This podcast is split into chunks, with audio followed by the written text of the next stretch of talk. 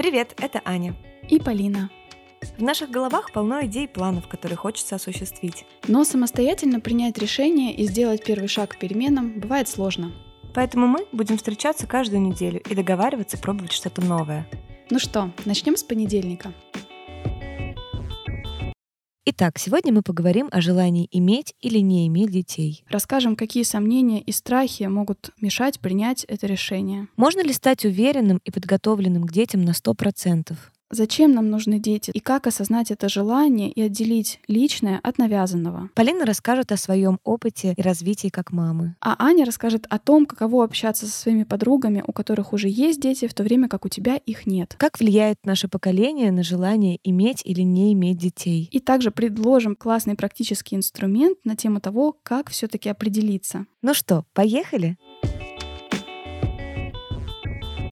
Привет, Полин. Привет. Ну что, как твои дела? Ой, очень любопытно. На этих выходных случился этот опыт первой э, сессии с психотерапевтом. Все-таки, да? Да, я записалась, выбрала терапевта, который мне понравился. Ну что я могу сказать? Конечно, это в течение всего дня потом я еще возвращалась мыслями к разговору, как проходила первая сессия. Сначала терапевт рассказала немножко о себе, о том, на чем она специализируется, соответственно, может ли она мне быть полезна, да, в моем. Хорошо так поговорили. Если честно, я боялась, что меня вот не до конца где-то поймут, да, как-то мои слова неправильно интерпретируют. Я заметила, что я скатываюсь в то, чтобы оправдать своего там мужа, если вдруг мне кажется, что я что-то про него не то сказала, я сразу как бы так стараюсь, знаешь, оправдать нет-нет, с ним все хорошо, и у нас вообще все хорошо, знаешь. Ну, как мне показалось, она услышала то, что я хотела сказать, и она это не интерпретировала как-то так, чтобы меня это оттолкнуло. Было очень здорово, и некоторые ее замечания были настолько точными, то есть даже если я сама себе этого не знала или знала, мне было радостно, что человек за вот там 50 минут этого общения это заметил. Она так интересно сказала, что вы, наверное, вообще привыкли справляться по жизни. Вы, наверное, очень много справляетесь. Она так здорово это сказала, и я подумала, ну, действительно, да, есть mm-hmm. у меня такая склонность, да, что вот все через какую-то такую борьбу у меня немножко происходит, это действительно так. Mm-hmm. Вот, в общем, интересно. Ну и плакала, конечно, были и слезы, и все такое. Мы условились, что мы продолжим эти встречи, да. А причем это, кстати, оговаривается сразу. Это важно сказать сразу человеку, ты рассчитываешь на одну встречу или на несколько, потому что в зависимости от этого они по-разному тоже строят диалог. Ну, в общем, да, вот такое мое знакомство mm-hmm. с гештальтерапией произошло. Блин, очень классно. Интересно, потому что, возможно, я не отдавала себе отчет, но это именно то, чего мне не хватало. Мы вышли на такую тоже интересную проблему о том, что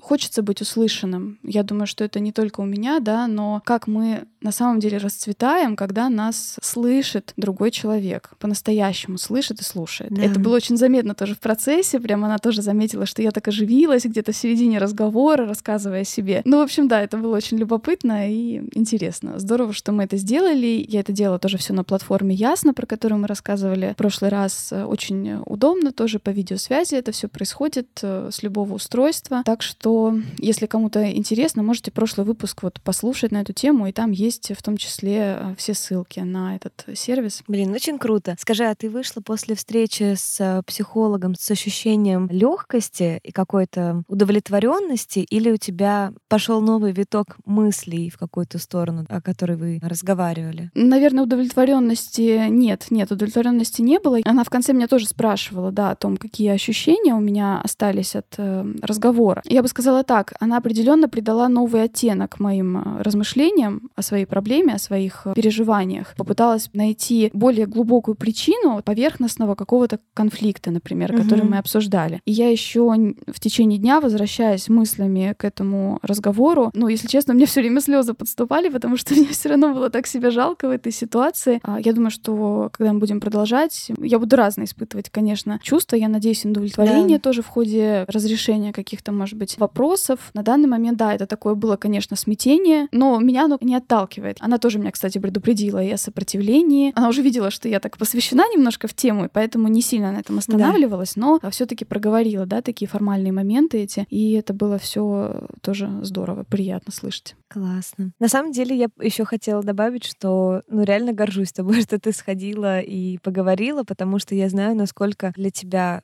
сложно и отчасти непозволительно пускать кого-то так близко в свое пространство и позволять оценивать главное, да, то, что с тобой происходит. Это, наверное, будет э, новым опытом в твоей жизни и приведет к новым открытиям. Mm-hmm. И наши, кстати, разговоры, может быть, станут еще более глубокими в том смысле, что так как у тебя будет происходить работа какая-то, тоже интересно, как это повлияет на вот то, как мы в подкасте с тобой, какие темы будем затрагивать mm-hmm. и так далее. Потому что темы, которые затрагиваются с психологом, порой настолько неожиданные. Я помню, как-то раз я пришла к психологу с вопросом о том, что я не могу понять, хочу я иметь детей или нет. Довольно нетипичный вопрос, и никто в своих анкетах на сайте не пишет «помогаю определиться с тем, хотите вы иметь детей или нет». То есть нетипичный вопрос. Ну, кстати, ты знаешь, как раз моя вот эта психотерапевт, она сразу сказала, что одна из ее специализаций — это принятие решения как раз выбор одна из вот частых ситуаций, с которой она работает у клиентов и в которой она, ну, как бы чувствует много компетенций, mm-hmm. очевидно. Она назвала это как вот э, такой основной свой э, запрос, да, с которым она часто работает. Наверное, вот эта история, она вот сюда вписывается, да, принять решение это, оно очень трудное, конечно. Да, но знаешь, в плане того, с каким вопросом я пришла, у меня не было такого, что ко мне человечек подходит какой-то и говорит, так, будем иметь детей или нет, давай-ка решайся. Всю жизнь меня растили с такой, ну, в классической модели, да, семья, дети, карьера и прочее. Mm-hmm. Ну, и я всегда себя представляла, ну, вот эти все игры в дочке матери в детстве, соответственно, mm-hmm. да, что я всегда себе представляла, что у меня будет ребенок. Почему-то чаще всего думала, что это будет девочка. Здесь, наверное, есть просто, знаешь, копия, наверное, семьи происходит во многом. Да, мы с тобой вот обе росли в более близком контакте с мамой, да, и без отцов, mm-hmm. потому что у меня было примерно так же. Я с детства представляла, что у меня будет дочка. Я даже знала почему-то возраст. Мне всегда в детстве казалось, что я вот вырасту, и у меня ребенок будет в 24 года. Прям вот была такая цифра. Я не хм. знаю, откуда я ее взяла. И мне тоже не было сомнений, что я вырасту и буду мамой, да. Э, где там был мужчина в этой ситуации, он не фигурировал как-то, а вот мама я буду, да. Очень интересно, что ты заметила про возраст, такой момент, да, что мы вплоть до возраста, наверное, предполагаем, как у нас все это будет. Все мое поколение по женской линии рожало первого ребенка в 20 лет. То есть моя прабабушка мою бабушку родила в 20 лет, моя бабушка мою маму в 20 лет, и, соответственно, моя мама меня в 20 лет. Я почему-то всегда наоборот думала, что я никогда не буду рожать в 20 лет. Мне почему-то казалось, что это слишком рано. Mm-hmm, Даже mm-hmm. ребенком я понимала, что это как можно родить человека целого в 20 лет и что-то с ним делать. Ну вот, сломала семейный сценарий. Да, и мне почему-то прям было важно, знаешь, не, не угу. сделать так же. А я вот, кстати, размышляла тоже. У меня бабушка родила мою маму на последнем курсе института. У нее даже есть фотографии, где она на лекциях с большим животом. Угу. я тогда почему-то думала, что вот как здорово, ей же, наверное, поблажки были всякие в университете на последнем курсе из-за этого. Да-да. Есть же такой момент тоже до сих пор. Некоторые, например, опасаются брать молодых девушек даже на работу, предполагая, что они могут скоро уйти в декрет, да, не все О, компании, да, например, я это знаю. да, на это соглашаются и иногда прямо спрашиваю, да, вы планируете да. детей там в ближайшее время? Хотя вообще-то это вопрос такой немножко не тактичный, из личного характера. И вообще-то у нас есть э, социальные механизмы, которые более-менее, но компенсируют, да, то есть есть э, декретные выплаты там и все такое прочее. Угу. Поэтому, да, это, в общем, сложный момент, конечно, для женщин. Тяжелое очень решение, которое непростое, в котором очень много разных факторов, разных мнений, как вот эти все голоса в голове причесать и решить, э, что же ты сама на самом деле хочешь, очень сложно сложно. Да. Мы вот уже в прошлом выпуске как раз, да, говорили о том, что родительство в современном мире такую ответственность приобрело. Там, где наши родители могли не задумываться о каких-то вещах, что им делать, идти ли им учиться или нет, идти ли им работать или нет, как им воспитывать детей, у нас очень много вариантов у нашего поколения, да, возникло столько дополнительных опций да. выбора, которые раньше просто не было. Мы понимаем, что ребенок это, безусловно, большая ответственность. Это большое изменение жизни, это определенная, безусловно, потеря свободы передвижения, свободного времени, нарушение где-то своих личных границ, да. Сна, как минимум. Да, возможности многие становятся, ну, если не недоступны, то недоступны на определенное время, как минимум. Вообще, если ребенок, наверное, не был такой единственно желанной целью, и женщина вела активную социальную жизнь, скорее всего, у нее возникнет такое небольшое подавленное состояние в процессе воспитания ребенка, особенно первых лет его жизни, когда она явно будет ограничена ограничено во многом. Еще есть интересные такие, да, причины. Психологи говорят о том, что подсознательно, да, это может быть как страх воспроизвести не то, да, сценарий, например, из своей семьи, да, который был не очень приятен в детстве, да, например, семья была, может быть, не очень счастливая, или опять же, вот мать воспитывала одна ребенка, да, то есть вот эти сценарии не хочется воспроизводить, и из-за этого подсознательно можно откладывать, собственно, этот момент рождения ребенка. Да. Очень, кстати, интересно, я открыла даже в англоязычной Википедии есть большая статья «Причины child-free», и там очень интересный прям такой огромный список, вплоть до того, что, знаешь, некоторые люди имеют больше интерес к домашним животным, и поэтому предпочитают завести домашнее животное,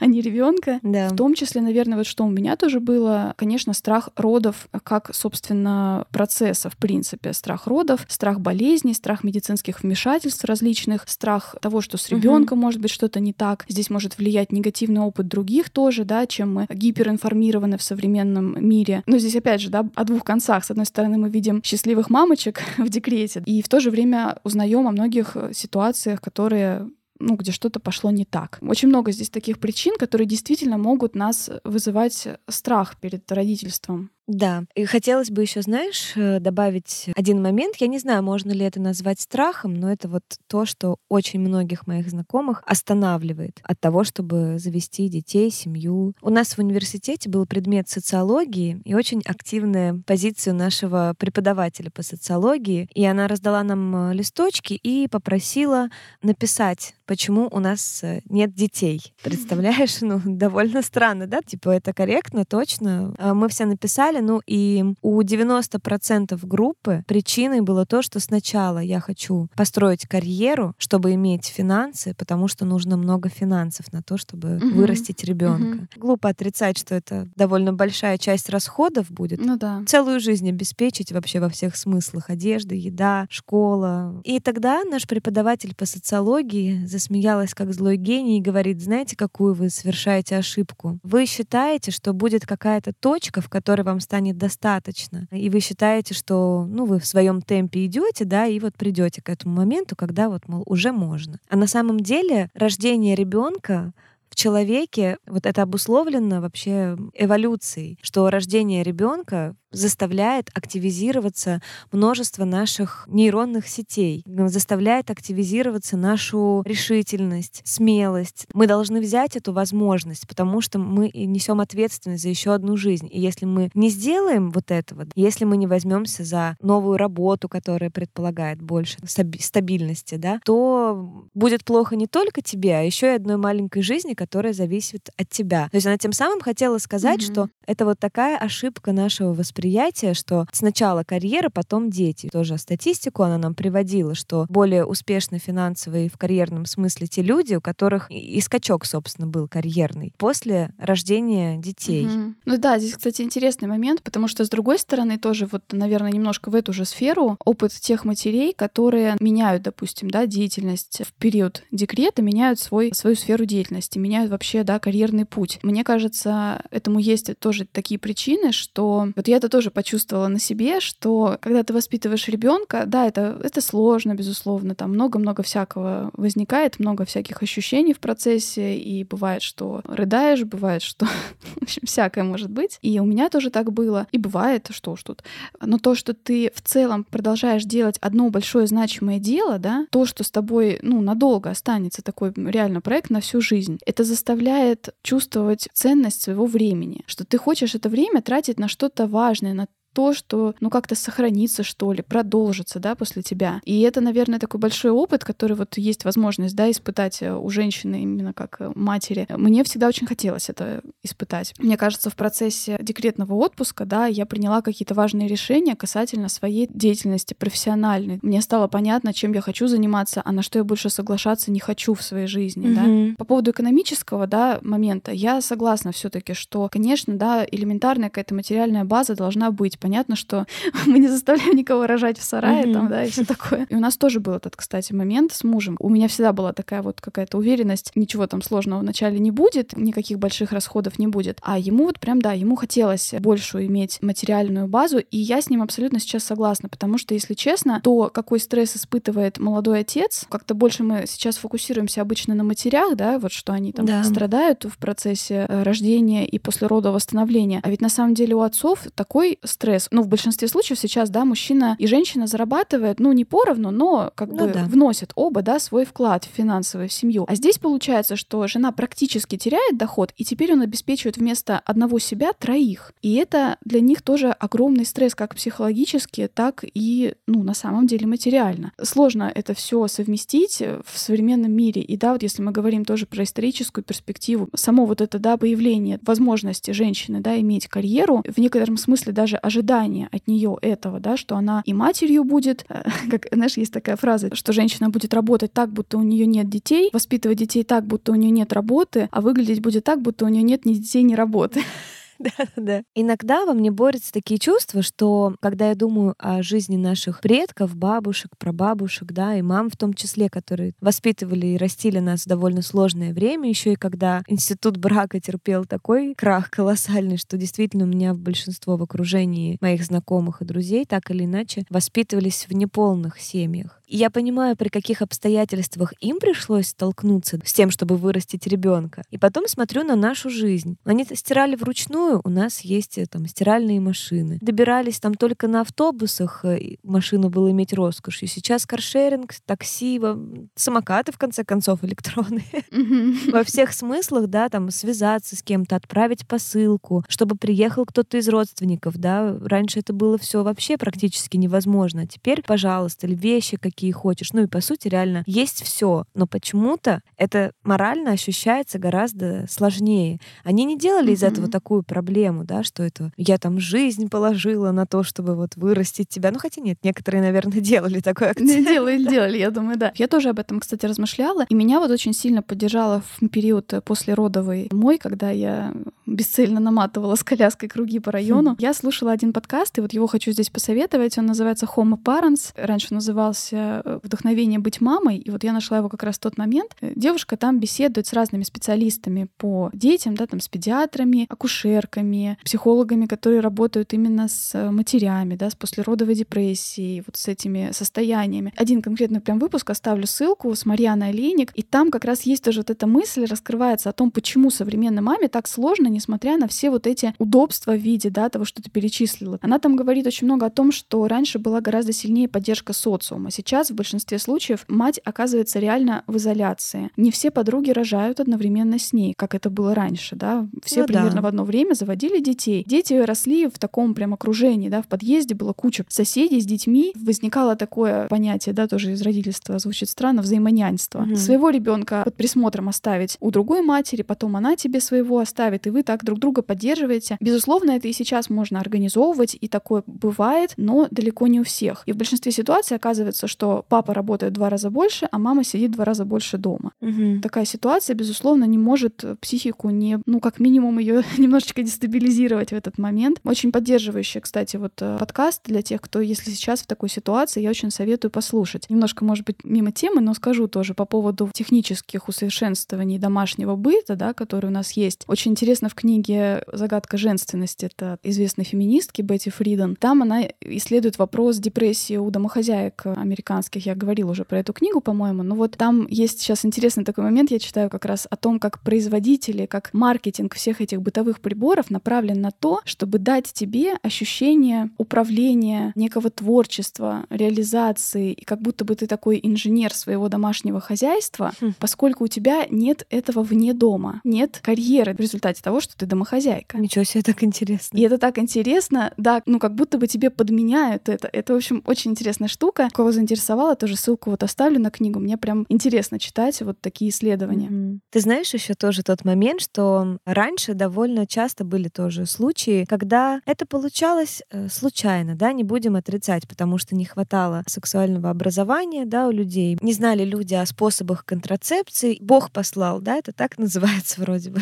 Дал Бог зайку. Да-да, типа того. Мы на той стадии, когда мы это принимаем как решение, то есть шансы, что это случайно произойдет, растет у образованных людей, они ну, минимальны, честно. Поэтому это превратилось в том числе в решение. А, а решение любое, ты всегда думаешь о том, это то действительно, чего ты хочешь, это то, как ты привык думать, это то, чего от тебя ожидает общество, или что это такое. И здесь подключается большая доля анализа и некоторых таких спутанных мыслей. Про кого это, чье это действительно мое, а почему я этого mm-hmm. хочу. И mm-hmm. вот как раз, когда я обратилась э, к психологу, я как раз-таки столкнулась с кризисом того, что я привыкла всегда думать, что я хочу детей, но теперь я не могу понять, это действительно мое желание или просто потому, что я воспитывалась, да, в таком мире. Более того, на меня очень давит то, что многие мои подруги родили своих первых детей как раз как-то в один год. Так совпало, знаешь, что шесть моих подруг, ты в том числе, кстати, забеременели. Угу. Урожайный год был. Да, очень урожайный. Это, кстати, по-моему, 2019, если не ошибаюсь, да? Да, да. да. Интересно, конечно, что там такое происходило. Ну да ладно. Молодые мамы очень часто сетуют на то, что от них отстранились подруги бездетные, да, что они перестали общаться. Это действительно досадно очень. Я не отстранялась. Я всегда оставалась в контакте в разной степени, насколько мне просто время позволяло всех уместить. И я понимаю, я поняла, почему многие девочки, которые не имеют детей, отстраняются от подруг, у которых родились дети. А вполне естественно, конечно, что у тебя меняется фокус внимания и сфера интересов, да, довольно прилично. Плюс к этому добавляется в разной степени какой-то послеродовая депрессия или как ты это называешь, блюз какой-то, усталость, усталость да. да. И подруга нуждается в тебе гораздо больше, чем ты в ней в тот момент. И это еще полбеды. Но когда ты действительно все это видишь, как ей тяжело, когда она тебе рассказывает, а с одной стороны, как вот эта искренность, которая, да, пошла вокруг этого, что перестали романтизировать э, рождение детей и материнство, с одной стороны, это классно, потому что ты не имеешь иллюзий, нет такого больного разочарования, mm-hmm. болезненного. С другой стороны, становится реально страшно и добавляются сомнения. Я mm-hmm. поэтому именно mm-hmm. обратилась э, с этим к психологу, потому что, ну, я реально в какой-то момент поняла, что я, похоже, не готова переживать весь этот спектр сложных чувств, с которыми столкнулись мои подруги. Mm-hmm. Да, ты знаешь, мне кажется, я пошла на это, да, я как человек, который решился, прыгнул в эту бездну. Да. У меня была какая-то твердая уверенность, она, наверное, немножко такая упрямая, да, что у меня все будет по-другому, что вот я-то справлюсь, что я-то тот человек, у которого ребенок будет прекрасно спать, которое все будет совмещать. И вот знаешь, если честно, сейчас, оглядываясь, я же понимаю, что мне не то чтобы повезло с ребенком, я вообще не считаю, что это из серии повезло. Я считаю, что это все-таки осознанные действия мамы угу. больше, в том числе для того, чтобы наладить э, сон ребенка, наладить его там ритм и прочее, и уход за ним. Я сейчас, оглядываясь на это, я понимаю, что мне материнство мое позволяет, да, вот мы даже, даже подкаст мы начинали с тобой именно уже тогда, когда у меня был ребенок, да. и тогда еще года, да, не было. Я все еще была сильно привязана к дому и к ней. И сейчас я даже беру работу снова. Я это говорю к тому, что мне кажется, нужно немножко все-таки доверять себе. Кардинально материнство тебя не поменяет вот так просто потому, что оно случилось. Если опыт предыдущей твоей жизни показывает, что ты с чем-то умеешь справляться, да, умеешь, не знаю, быть гибкой в ситуациях, да, находить выход, радоваться чему-то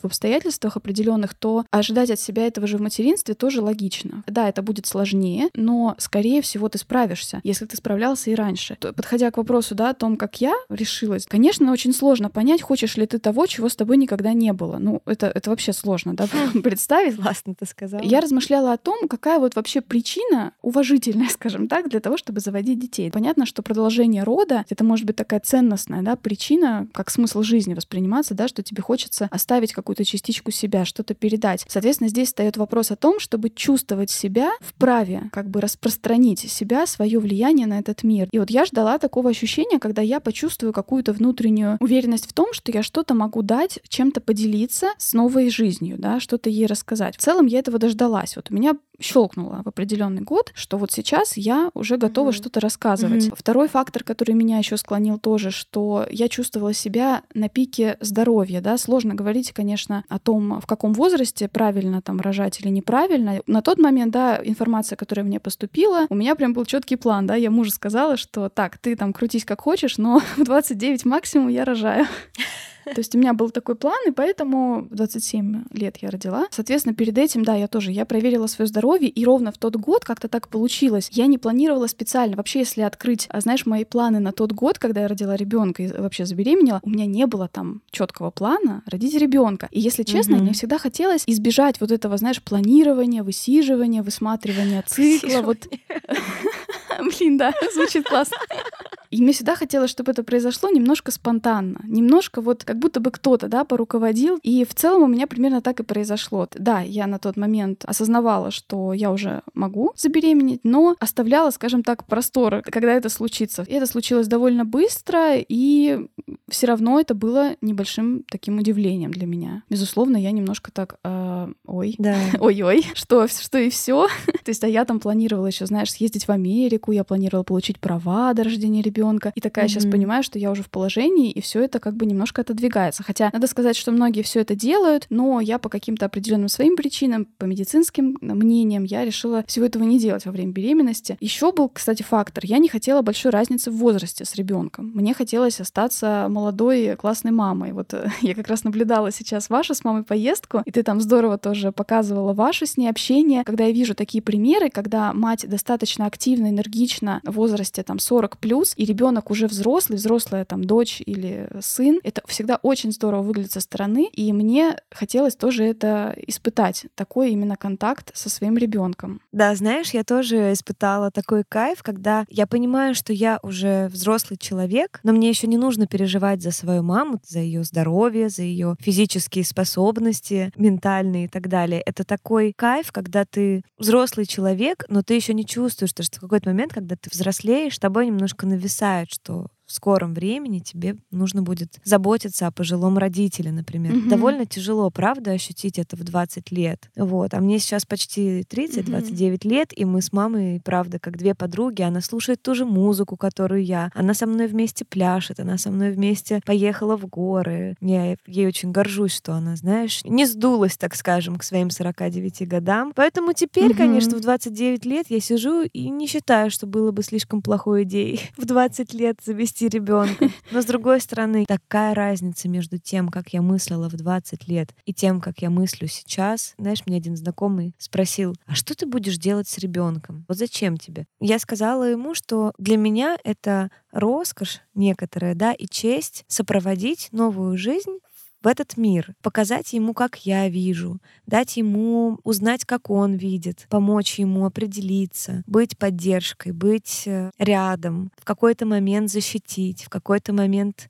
дать свободу. Этот опыт реально его не повторить в других симуляторах, так скажем. Ну, многие, да, мамы, которые уже воспитали своих детей, говорят, что, ну, такое ты просто нигде не возьмешь больше. Конечно же, это сопряжено с кучей-кучей еще и сложностей, но все мои знакомые, которые уже вырастили детей, да, или которые сейчас находятся в процессе, говорят одинаково в том смысле, что несмотря на все эти сложности, если бы была возможность э, выбрать еще раз, они бы опять выбрали родить своих детей. Угу. Ну, я знаю людей, которые говорили, кстати, иначе. Иногда нужно позволить другим людям сожалеть, в том числе о материнстве. Это вообще о родительстве, об отцовстве тоже, да. А для мужчин это вообще, кстати, такой момент, о котором они задумываются, знаешь, по инерции чаще всего. У них вообще не возникает обычно такого вопроса. И для мужчины скорее это такое, знаешь, проявление любви к своей женщине. Ну, раз ты хочешь, да, то mm-hmm. будет. Не все мужчины, ну, точнее, гораздо меньше, мне кажется, просто среди мужчин тех, кто вот осознанно с детства хочет ребенка опять же, в силу социальных, да, каких-то влияний, наверное, причины тоже заводить детей, они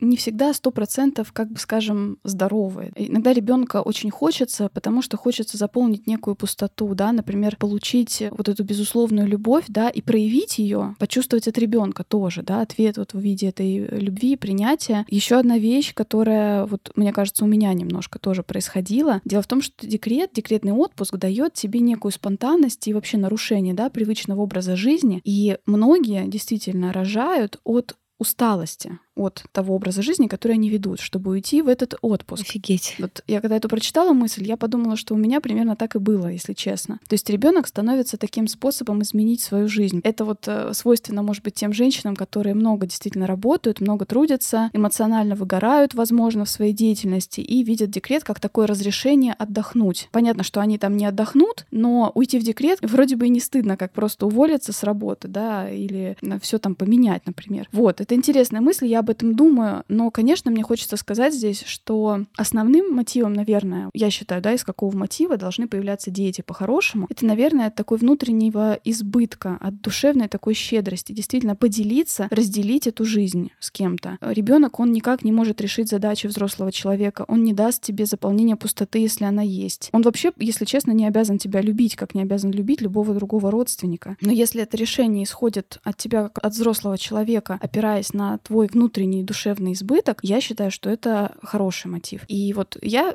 в себе это почувствовала в тот момент. Угу. Забегая вперед, дальше можно сказать, что, конечно, конечно, первый год жизни ребенка был все равно просто обухом по голове. Я еще в роддоме, когда оказалась в первые несколько дней, я была просто в шоке. Почему мне никто не сказал, что это так. Я вроде столько всего читала, столько книг, столько смотрела каких-то блогов. Все это все равно, видимо, фильтруется, чтобы, знаешь, уже не нервировать беременную женщину. Такой свалился шок 15-минутного сна в течение нескольких первых там дней. Ну, просто реально не могла сомкнуть глаз. Был абсолютно такой нервный срыв, там абсолютно в роддоме, это точно. Ой-ой. Ко мне пришла акушерка, она меня так взбодрила, сказала несколько таких слов поддерживающих, да, привела в чувство немножко, заверила, что все будет хорошо, и там через пару лет я за вторым прибегу, в общем. И действительно потом, как бы разбираясь постепенно, я все больше находила в себе ресурсы управлять этим временем, управлять ребенком, помогать ему жить комфортнее и чтобы нам всем вместе в семье было здорово, да, потому что есть такое тоже понимание, что ребенок он как бы приходит, встраивается в твою жизнь и позволять ему ее кардинально менять немножко неправильно с точки зрения, да, какой-то природной иерархии. Угу. Очень важно, да, в какой-то момент, наверное, не сложить лапки, да, а принять на себя ответственность за то, что происходит с твоим ребенком и с тобой. И если нужно, попросить помощи, если нужно, искать другую информацию, пробовать делать по-другому и искать то, что сработает э, с тобой, с твоим ребенком и с тобой. Да. Когда вот я на это настроилась, мне стало, конечно, гораздо легче после родов. Угу. Да, я помню, кстати, этот период мы с тобой как раз э, стали общаться, и я помню, как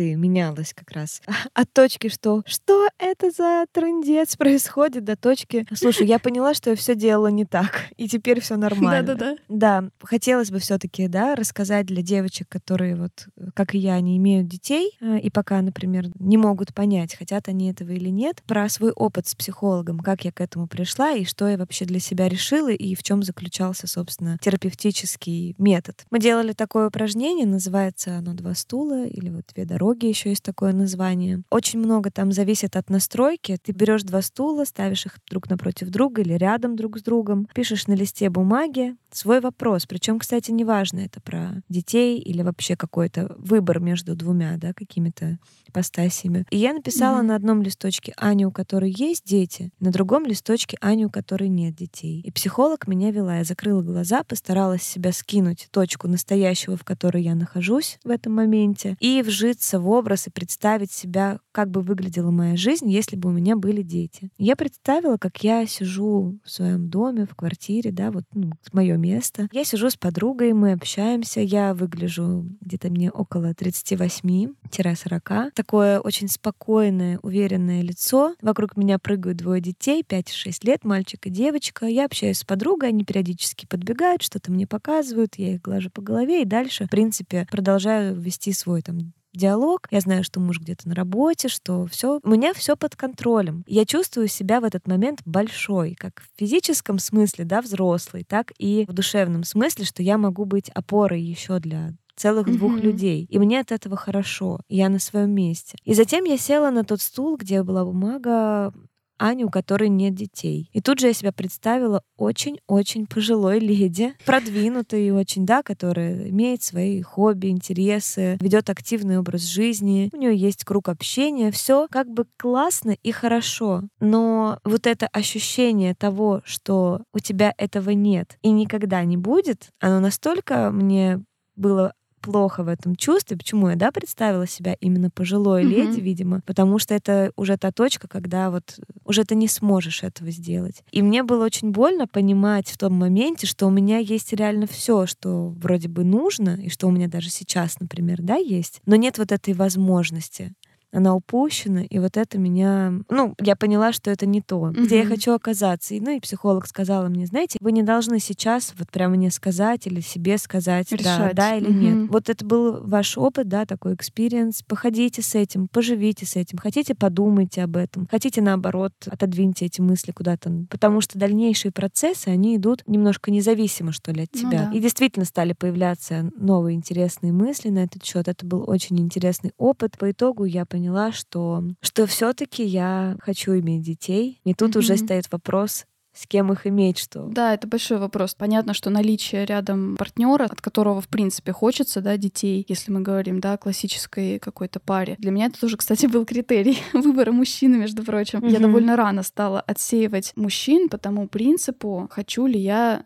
от него ребенка. Это очень любопытно. Здорово, что вообще в нашем мире появляется, да, вот это не осуждение тебя за тот или иной выбор, да, что если ты хочешь ребенка, это не потому, что ты такая вот э, на тебя повлияли там твоя мама и все общество, и вот ты поддалась, да, чему-то, а что это твое действительно mm-hmm. такое взвешенное решение, допустим, и выросшее из твоих внутренних ощущений, бессознательное, по сути, тебе сказала в этот момент, да, на этом стуле, что тебе бы хотелось так, а не иначе. И в то же время мне не хочется совершенно осуждать тех, кто принял решение не иметь детей, потому что, если честно, вот я готовясь к этому выпуску, искала тоже исследования на эту тему, и это может прозвучать, конечно, не очень воодушевляюще, но с началом отцовства, родительства, материнства происходит снижение субъективного благополучия людей, счастья, удовлетворенности жизнью. И чаще всего люди, имеющие детей, реже называют себя счастливыми. К сожалению, это такая современность нашего, мы уже говорили, да, здесь, что это и подход к родительству в целом. В мире, наверное, ну, больше возможностей все таки для бездетных людей, чем людей с детьми. Безусловно, это некое обязательство, которое иногда может казаться отягчающим. И поэтому, да, мне хотелось бы, наверное, чтобы каждый из вас, если у него есть такие сомнения, попробовал вот это упражнение с двумя дорогами, двумя стульями. Я ставлю тоже ссылку на видео, где психолог подробно рассказывает, как это можно проделать, потому что, мне кажется, я, хотя не знала про это упражнение в момент, когда свой выбор осуществляла, но мне кажется, я примерно так и действовала. Я, например, еще обратилась к примерам родителей мужа, я обратила на них внимание, и я вижу, насколько они оживляются, когда взаимодействуют с нами, с молодыми людьми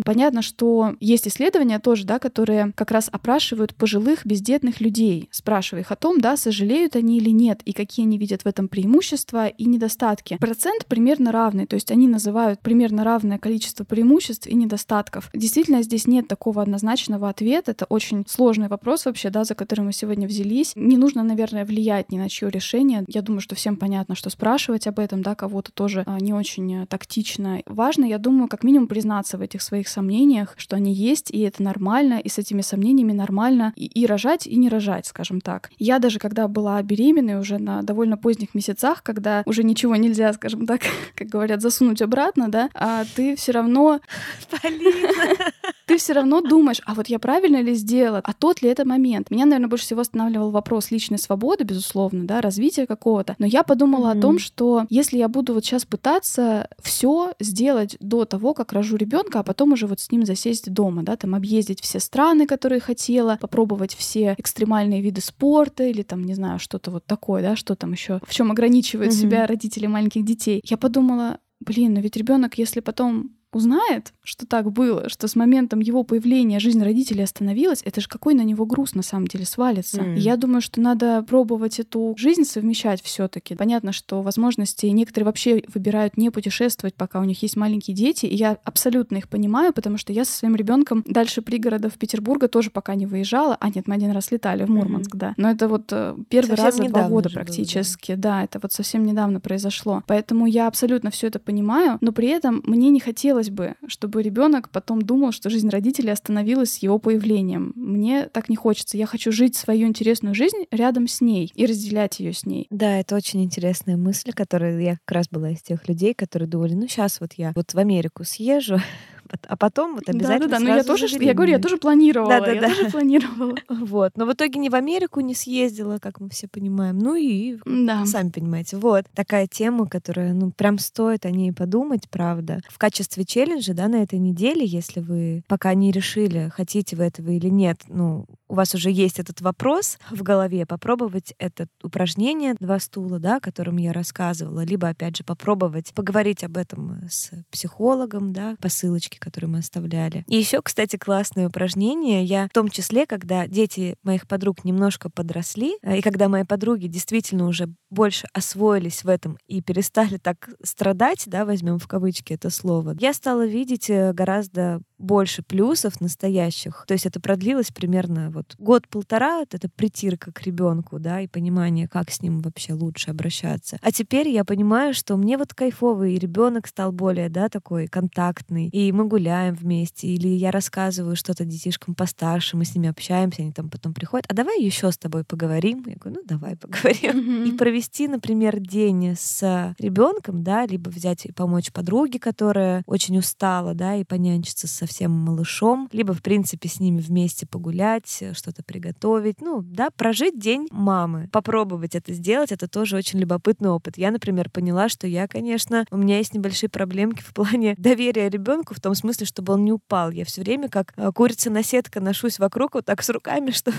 если что, поймать. Слушай, я вот считаю, что здесь перебдеть невозможно. Они реально такие вообще, как только они начинают вот это все в пространстве осваиваться. Да, особенно когда кафель. У меня сердце просто останавливается. Да. Я, конечно, не из тех вот, э, кто прям там шлемы на ребенка одевает, но я тоже дико, конечно, переживала, подхватывала везде в каждый момент, старалась обезопасить все углы. Я считаю, что это совершенно нормально. Просто многие, да, против в том плане, что он тогда не почувствует границ своего тела, если ты будешь все защищать и везде его, значит, угу. э, страховать. Но если честно, он, например, ударившись о угол с накладкой, да, силиконовой, он все равно почувствует этот угол вообще-то. Он границы будет ощущение тела. границы тела, да, просто он не, не раскроит себе, извините, ткани. Поэтому я считаю, что здесь совершенно это нормально, и это очень здорово, кстати, что у тебя это есть. Я думаю, что это... Хороший знак, да? Да, хороший знак. А, кстати, вот очень важно, я подчеркну в твоем, вот в твоей речи, я заметила, мне кажется, многие, когда боятся тоже родительства, они забывают, что это только период вот этот вот сложный. Да, безусловно, вот эта тревога о ребенке, она останется навсегда. Вот с момента, как он только вылезает на свет, в твоем сердце навсегда есть вот этот звоночек, что где-то вот он ходит, и где-то ты за него переживаешь. В этом смысле это большая, безусловно, ответственность и материнская реальность, Нагрузка, которую нужно да. Да, принять. С другой стороны,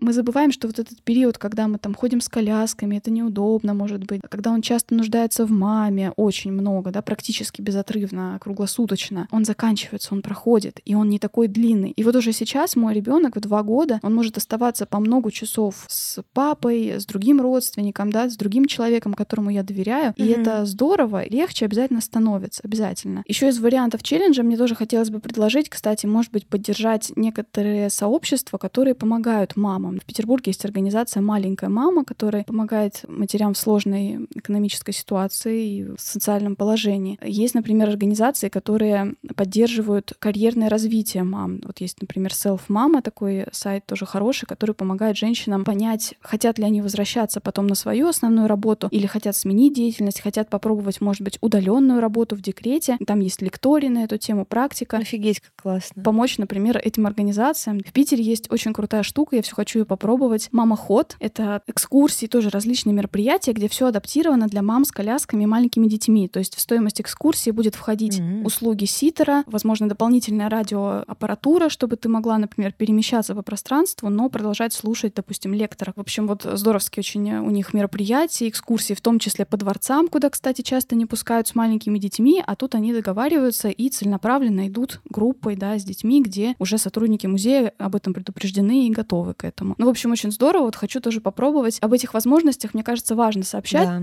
Мне хочется сказать, что до конца, конечно, готовым ты никогда не будешь. Ну вот не будешь. Но, к сожалению, материнство все равно вскроет в тебе кучу всего. Ты узнаешь там еще столько в себе тараканов и узнаешь, где ты на самом деле тебе вообще хватает тебе терпения в жизни. Mm-hmm. Я, с одной стороны, была готова потому что я точно чувствовала эту готовность вот внутри. Я себе так честно сказала, себе, и муж мне тоже это сказал, и мы были с ним согласны в этом. И, конечно, в том числе я была не готова, потому что ты никогда не знаешь, как это случится у тебя, как ты себя почувствуешь. Отдельно я тоже скажу, что, наверное, материнство — это только одна из ролей женщины, не надо об этом забывать. У нас есть свобода распоряжаться своим телом, своей жизнью, поэтому если вы чувствуете, что это не ваше, совершенно не ваше, это не значит, что вы не будете какой-то там полноценной женщиной или полноценно развитой личностью. Но мне лично просто хотелось попробовать. Вот у меня есть эти органы, да, репродуктивные. Мне хотелось просто посмотреть, как они работают.